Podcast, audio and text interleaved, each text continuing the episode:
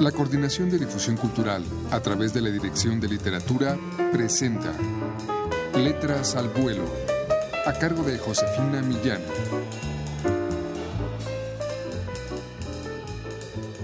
Amigos, muy buenas tardes. Hoy les ofrecemos de Elizabeth Vivero, una de los 27 narradores latinoamericanos contenidos en el número 9 de Solo Cuento, la colección que edita la Dirección de Literatura de la UNAM, un fragmento de su cuento Solo por descuido. Escuchemos.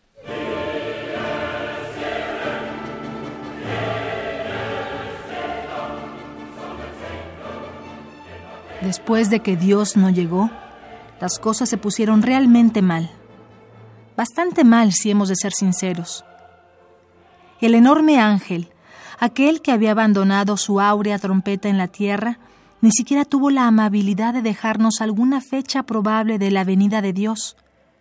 Hubiera sido fácil grabarla sobre una roca, por ejemplo, o tatuarla a fuego ardiente en el costado de alguna montaña, mas no dejó nada, ni escrito ni dicho. Solo se fue con sus impresionantes alas blancas, dejando su gigantesca trompeta. Así que tuvimos que resignarnos a pasar la eternidad conviviendo con los recién resucitados. Ya se imaginarán el terrible caos y desorden que comenzó a imperar pasados unos cuantos momentos desde el anuncio del Apocalipsis hasta la desaparición del ángel. Aunque todavía no había sucedido lo más grave. No.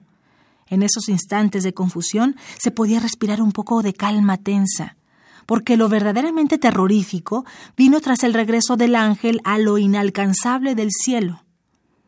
Tiempos asiagos, dijeron algunos, demoledores, sostuvimos el resto.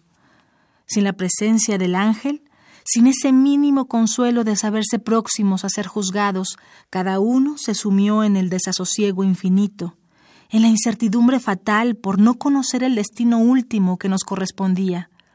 La tierra se convulsionó, entera, enterita, cada centímetro fue ocupado por alguno de los ahora muertos vivientes que habían salido de sus tumbas ya fuera de cuerpo entero, ya en su forma de ceniza. Nosotros también nos hicimos de un lugar mientras nos lamentábamos de la mala suerte que nos había tocado. Ser testigos del fin del mundo no era lo que habíamos imaginado. Tal vez habrá alguien que piense que en esto no interviene la fortuna. Pero puesto que a Dios le gusta jugar a los dados de vez en cuando, aquí sí fue cuestión de mero azar. Y de uno desgraciado. ¿O a poco se creen que ha sido fácil soportar los chillidos, los desgarradores lamentos de tantísimas almas sin pena definitiva? En este infernal círculo de ir dando vueltas alrededor del planeta o de sentarse a esperar a que la nada ocurra, la situación se ha vuelto desesperante hasta el vómito. Incluso las terribles peleas que se suscitaron al principio, cuando la desaparición del ángel, se engrandecieron a tal grado que más de uno volvió a morir para resucitar de inmediato.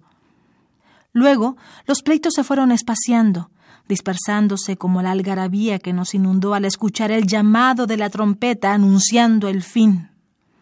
Hasta esa cólera expulsada cual lava de los corazones se enfrió por completo cansados, hastiados de un tiempo detenido en un hoy infatigable. Varios nos acomodamos donde pudimos, arriba de las copas de los árboles, en el fondo de las cuevas o de los ríos. Ahí nos quedamos. Suspire y suspire. Piense y piense en nuestros pecados, en nuestros errores, pero también en nuestros aciertos.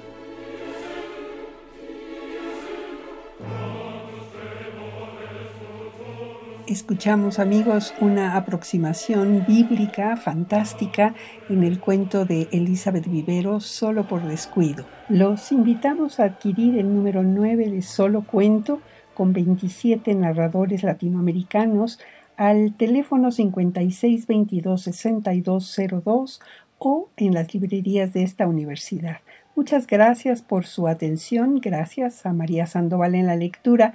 Yo me despido. Soy Josefina Millán.